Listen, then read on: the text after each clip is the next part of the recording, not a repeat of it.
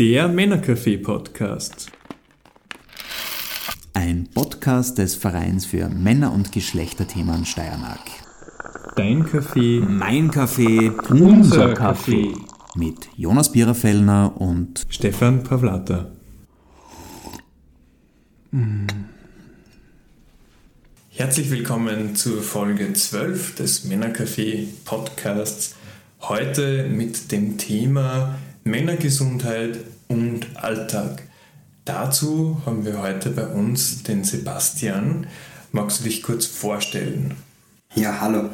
Mein Name ist Sebastian Nöhammer. Ich bin Sozialarbeiter im Verein für Männer- und Geschlechterthemen und arbeite dort unter anderem eben in dem Bereich Männergesundheit und auch in der Gewaltarbeit. Wir beschäftigen uns heute mit Männergesundheit und unsere zentralen Fragestellungen heute sind, warum sich überhaupt mit Männergesundheit beschäftigen, was können Herausforderungen dabei sein und wo kommt man denn zu Infos, wenn es um Männergesundheit oder Geschlechtergesundheit geht.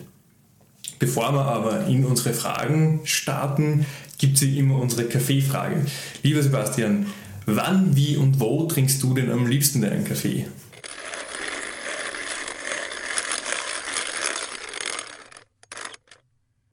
Also ich trinke grundsätzlich sehr gerne Kaffee, aber mein liebster Kaffee im Tag ist wahrscheinlich der am Morgen auf der Couch mit meiner Partnerin und meinem Hund, wenn alle nur gerade noch ein Aufwachen sind. Dann trinke ich meinen Kaffee einfach schwarz, ohne Zucker, ohne Milch und starte so in meinen Tag. Sehr schön. Wir haben ja heute Männergesundheit als Thema. Wie kommst du überhaupt dazu, die mit Männergesundheit zu beschäftigen?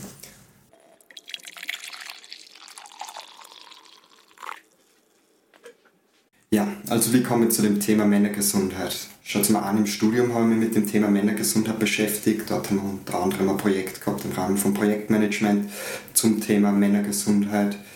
Ich habe in der beruflichen Laufbahn immer wieder mit dem Thema Männergesundheit zu tun gehabt. Es ist ein sehr wichtiges Thema meiner Meinung nach. Leider kommt es oft nur zu kurz in der Arbeit in Österreich. Mhm. Du hast schon erwähnt, das ist ein sehr wichtiges Thema. Warum ist es denn so ein wichtiges Thema?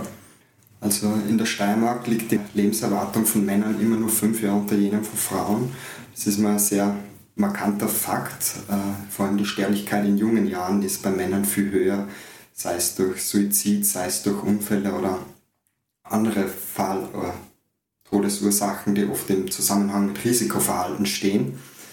Ähm, aber nicht nur das Risikoverhalten ist ein zentrales Thema in der Männergesundheit. Auch andere Sachen, wie beispielsweise die Anforderungen an Männlichkeit. Also das Männlichkeitsbild wandelt sich natürlich immer mehr. Es geht immer mehr in, hin in Sachen äh, Caring Masculinity, Selbstfürsorge, Wahrfürsorge für andere zu übernehmen. Äh, den konträr steht einfach nur das Männlichkeitsbild, das Veraltete, das Definition durch Leistung, Definition durch Erwerbsarbeit vor allem auch.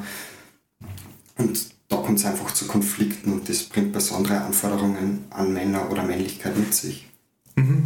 Das heißt, bei Männergesundheit geht es jetzt nicht nur primär um medizinische Gesundheit, sondern Gesundheit in einem weiter gedachten Sinn. Genau, also typisch den Ansatz nach psychosoziale Gesundheit.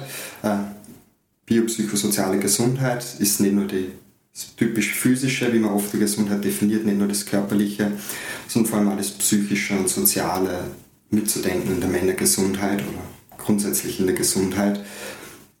Und dem Ansatz nach muss man halt auch eben schauen, über psychische Belastungen mehr reden, über Belastungen im sozialen Umfeld mehr reden und über Themen, die halt da dadurch oder in dem Zusammenhang auch aufkommen. Du hast schon angesprochen, in, in Österreich gibt es noch nicht so viele Angebote dazu. Ähm, das könnte vielleicht auch mit Herausforderungen bei dem Thema zum Tun haben. Was sind denn so große Herausforderungen, die man sich vielleicht stellen muss, wenn man an dem Thema arbeitet? Ja, ich glaube, eine der wesentlichsten Herausforderungen ist einfach die Erreichbarkeit der Zielgruppe. Männer als Zielgruppe sind einfach gefühlt schwerer zu erreichen als Frauen. Also das zeigt einfach die praktische Arbeit. Das Gesundheitsbewusstsein bei Männern ist einfach ein anderes.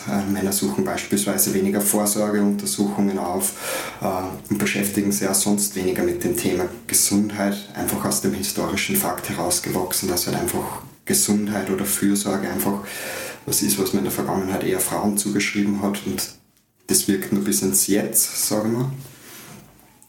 Und die Zielgruppe ist eben nach wie vor schwer erreichbar. Also wenn man jetzt nicht die Zielgruppe direkt im Setting aufsuchen kann, sei es im Setting Schule, in der Arbeit, in sonstigen Strukturen, wo die Männer einfach schon angebunden sind, ist es sehr schwer, die Männer dafür zu gewinnen, jetzt Angebote in Anspruch zu nehmen. Stellt man jetzt Angebote, die einfach aufgesucht werden können in der Freizeit, werden ja schwierig angenommen. Das merkt man bei uns in der praktischen Arbeit, aber andere Organisationen, die sich mit dem Thema Männergesundheit befassen, haben immer wieder mit der Problemlage zu tun. Gibt es sowas wie Best-Practice-Beispiele von Angeboten, die gut funktionieren? Also ich glaube grundsätzlich, dass die ganzen Workshop-Angebote sehr gut funktionieren, die sehr einfach eben im Setting Schule beispielsweise integriert sind. Dort kann man sehr früh aufgreifen und auch sehr früh in frühen Jahren aufgreifen. Je früher man das natürlich ins Leben integriert, desto länger hat man was davon. Ich sage jetzt mal so salopp. Äh, gibt aber auch zu Genüge andere gute Angebote. Also der Podcast finde ich auch ein großartiges Angebot einfach. Es ist leicht anzuhören. Also es ist sehr niederschwellig, man kommt einfach dazu, man kann es leicht in den Alltag integrieren und muss jetzt nicht eine hohe Hürde auf sich nehmen, um das Angebot in Anspruch zu nehmen. Und denke, das macht einfach gute Angebote im Wesentlichen aus.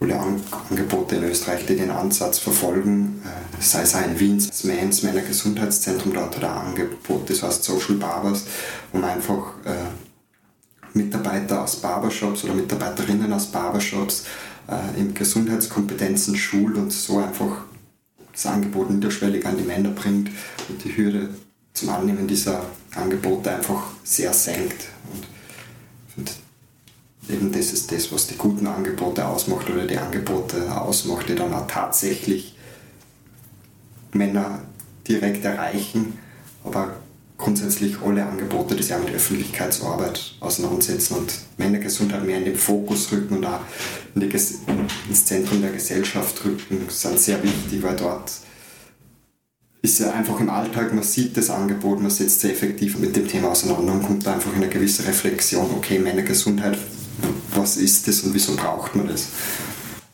Und gerade wenn es um Gesundheit oder Gesundheitskompetenz geht, gibt es ja oft eine Vielzahl an Infos und oft ist auch die Frage so, was davon ist wirklich brauchbar, was davon ist wirklich äh, äh, sind Infos, die stimmen. Wo kriegt man denn gute Infos zu Männergesundheit oder wenn es um Geschlechtergesundheit generell geht?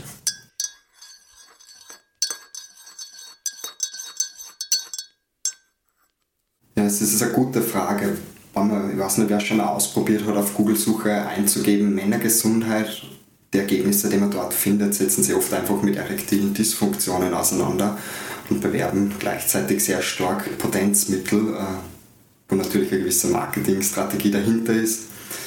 Seriöse Quellen, wie es zum Beispiel unsere Website ist, die wir jetzt ins Leben gerufen haben, Männergesundheit Steiermark, denke, zeichnen sie einfach dadurch aus, dass man gewisse Quellen angegeben sind, dass man sie auf Wissenschaftlichkeit basiert, dass man nicht einfach aus heiterem Himmel irgendwas schreibt, zu der Nachvollziehbarkeit, was ja grundsätzlich bei der Medienkompetenz was sein sollte, auf das man immer schauen sollte, äh, woher kommt das, kann man es verifizieren? Und kann man sich vielleicht auch noch weiter informieren zum Thema, sind weiterführende Links einfach auch dabei. Ich finde, das sind oft ganz gute Zeichen, die man es erkennen kann ob was eine seriöse Quelle ist oder nicht.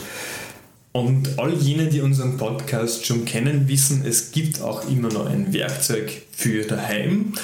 Sebastian, was hast du uns denn heute mitgebracht?